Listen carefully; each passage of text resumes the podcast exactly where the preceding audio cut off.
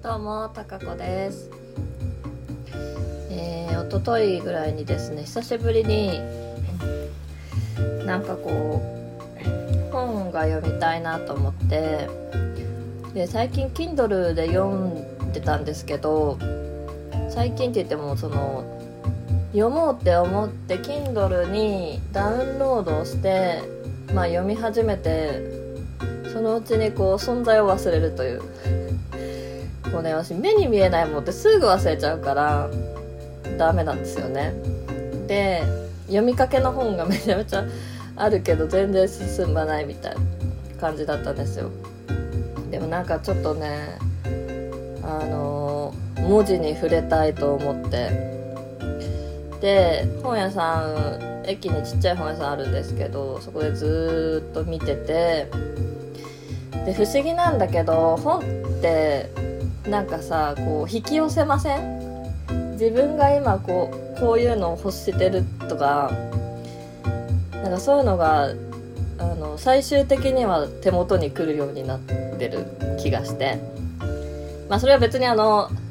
勝手にその本が光って見えるとかそういうことじゃなくていろいろいろんな本を手に取ってこう最初のとこ見るもしくは後ろのあらすじを見てあこれ面白そうみたいな感じで私はいつも選ぶんですけど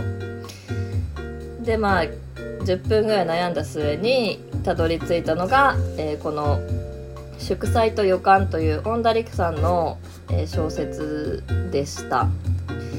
で何も知らずにまあこれをあのー買ったんです。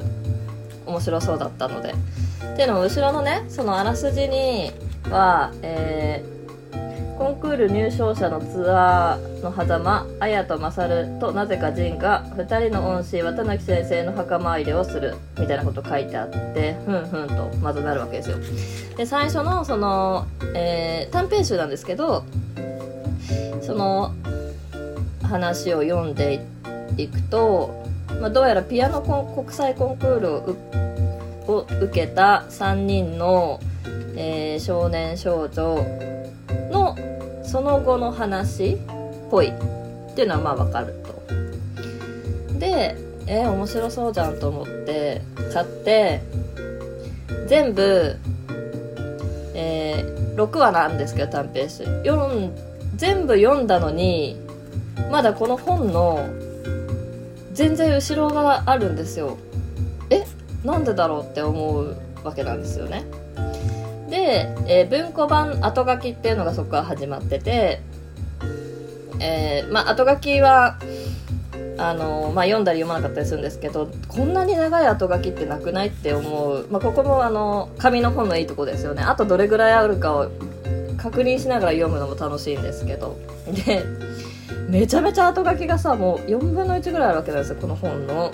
おかしいなと思って。そしたらそれを、えー読むと2021年のショパンコンクール面白かった。日本のコンテスタントがこれまでになく多彩なバックボーンを持つ逸材揃いだったこともあるしコロナ禍でよより多くの人がリモート中継で鑑賞したこともある。うんうんってなるわけですね。で読み進めていくとえーこの祝,、えー祝祭と予感というミツバチと遠来のスピンオフ短編集を作るきっかけはえーミツバチと遠来でコンテストとたちが弾く曲のコンスピレーションアルバムを作ったことだった。でここで初めて気づくんですよね。あミツバチと遠来のスピンオフだったんですかと。でえっ、とミツバチと遠来は、まあ、映画になった時にちょっとなんかあこういう映画あるんだって一瞬思ったのとあと配信であなんかやってるなって思っててどうやら音楽関係の話らしい。って見たいとずっと思ってたんだけどこのタイトルがずっと「ミツバチと遠来」なんだけどなんかこう読みづらくてあの「え蜂蜜?」とか？こ う遠来もさ遠い雷なんですけど全然なんか頭に入ってこなくて、まあ、そういう距離感だったんですけどそこでああこれの話だったんだと。でこのミツバチと遠来も恩田さんが書いてるんだっていうのを初めて知り衝撃を受けまして。でうんとまあ、その後書きは3ページぐらいで終わるんですけどその後にじゃあ何が書いてあるかっていうと、えー、この恩田さんがいろんな雑誌に書いてる、まあ、コラム的なものを、え全部でこれ1234514か5かぐらいあるんですけどそれがまあ載ってるんですね。なかなか面白いぞと思い始めて。で、まあ、せっかくなのでこの「ミツバチと遠雷」を本で読もうかと思ったけど結構長いし、まあ、Kindle であ3冊ぐらい多分あるんですよね。あ上下巻か。これ映画見た方が早いなと思って。で、えー、ネットフリックスで映画を見ました。えー、松岡さんと、えー、松坂桃李君と、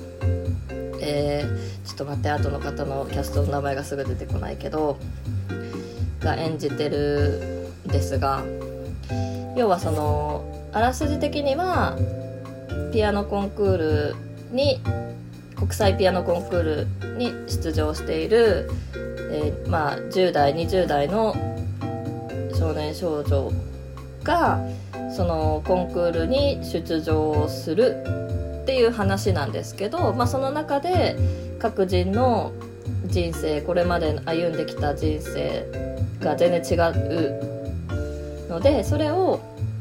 がまあ描かれていると。いう感じなんですねざっくり言うと。でね映画もなかなかあの良くてすごく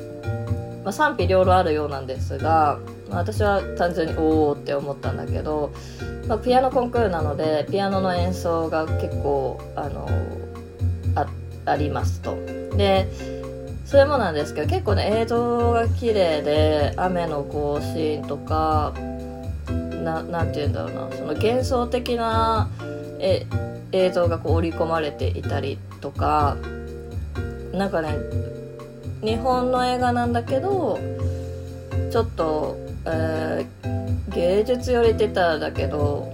そこに力を入れてる感じがしてただ単にストーリーを追ってるって感じじゃなくてがすごく私はね いいなと思いました。で私クラシック全然曲を知らなくて父親マニアなんですけど私自身はその休日になると毎朝クラシックがかかってたんだけどだから曲を聴けばなんかこういう曲あったなわかるけど曲名とか作曲者一切わかんないで育ってきてショパンショパンって言われてもああこれがショパンですかぐらいのレベルなんですなんですね。なんだけどだから新しく聴ける曲がいっぱいあってでその最後のファイナルステージでプロコフィエフのピアノ協奏曲2番と3番を、まあ、主人公2人がそれぞれ弾いたりとか、えーと、バルトークを弾いたりとかしてるんですけどもうその曲のかっこよさがめちゃめちゃかっこいいんですよね。まあ、クラシックご存知の方何を今更だと思うんですけどなんかプロコフィエフはフルート協奏曲も作ってるんですけどかなり私大好きなんですがかなり難しいというか奇抜というかフランスザ・フランスっていう感じのイメージなんですけどそれがもうちょっとこう色鮮やかな感じがしてそのピアノ協奏曲は。すごいなっていう 映画を見て曲を知るというね感じなんですけどでまああの良かったですと。その曲を知れただけでも 大丈夫？感想として合ってるかな？まあそんな感じで良かったんですよ。でその恩田さんの恩田陸さんのそのエッセイ後ろの方に載ってるあ、まあえー、コラムに載せてる話？結構面白くてその3人まあ、4人主人公か厳密に言うと。なんですけど、まあ、主に3人の,、えー、そのコンクールで弾く曲をもう何十回も考え直したと。で恩田さん自身はもともとピアノを習っていてあのまあ、割と多分弾ける感じららしいんですよね。で大学ではジャズ研究会に入っていたりとかしているのでかなりまあピアノに関しては詳しそうだなっていう感じなんですけどでそのこの話を書くにあたって CD とか楽譜を、まあ、めちゃめちゃ集めてでそのその曲を文章にするっていうことをしなきゃいけないからまあすごくあのー、そういう材料として音源と楽譜を集めましたと。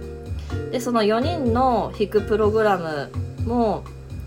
うんと、絶対これは入れたいって最初思ってたけどでも自分が書いこれ不思議だと思うんですが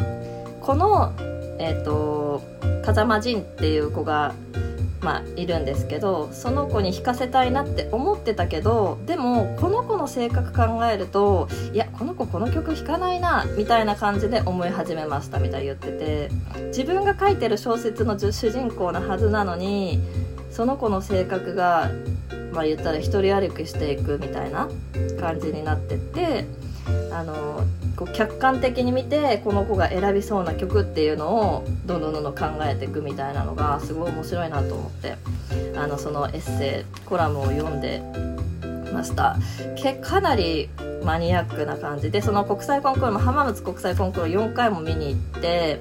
あの見たりとかされたらしくてそういうねあの